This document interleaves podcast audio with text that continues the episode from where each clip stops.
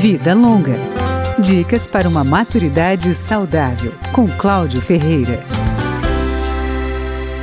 O envelhecimento da população alerta para uma situação cada vez mais comum: a violência contra o idoso. Ela pode acontecer de várias formas. Segundo a advogada Pérola Braga, da Comissão dos Direitos do Idoso da OAB de São José dos Campos, em São Paulo, o tipo mais comum é a violência psicológica, que corresponde a 80% das denúncias. É o idoso que não tem condições de ficar sozinho, que fica sozinho. É aquele idoso que precisa de um acompanhamento ao médico e não é levado ao médico. A família acaba fazendo a, a medicação por conta própria. É o idoso que às vezes sai sozinho sem ter condições. Além da violência psicológica, também há denúncias de violência física. Nos dois casos, as agressões são praticadas por pessoas próximas: o familiar, o cuidador, o responsável pelo idoso. A maior vítima é a mulher idosa. O agressor é basicamente um homem. De acordo com a advogada Perola Braga, a questão financeira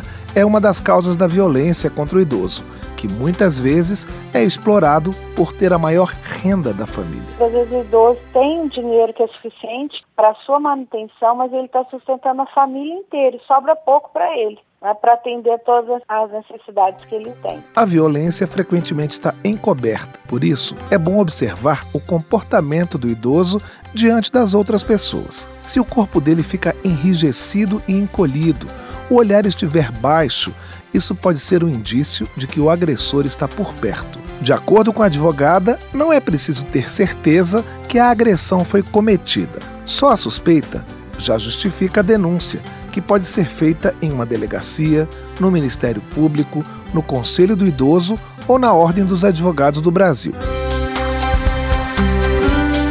Vida Longa, com Cláudio Ferreira.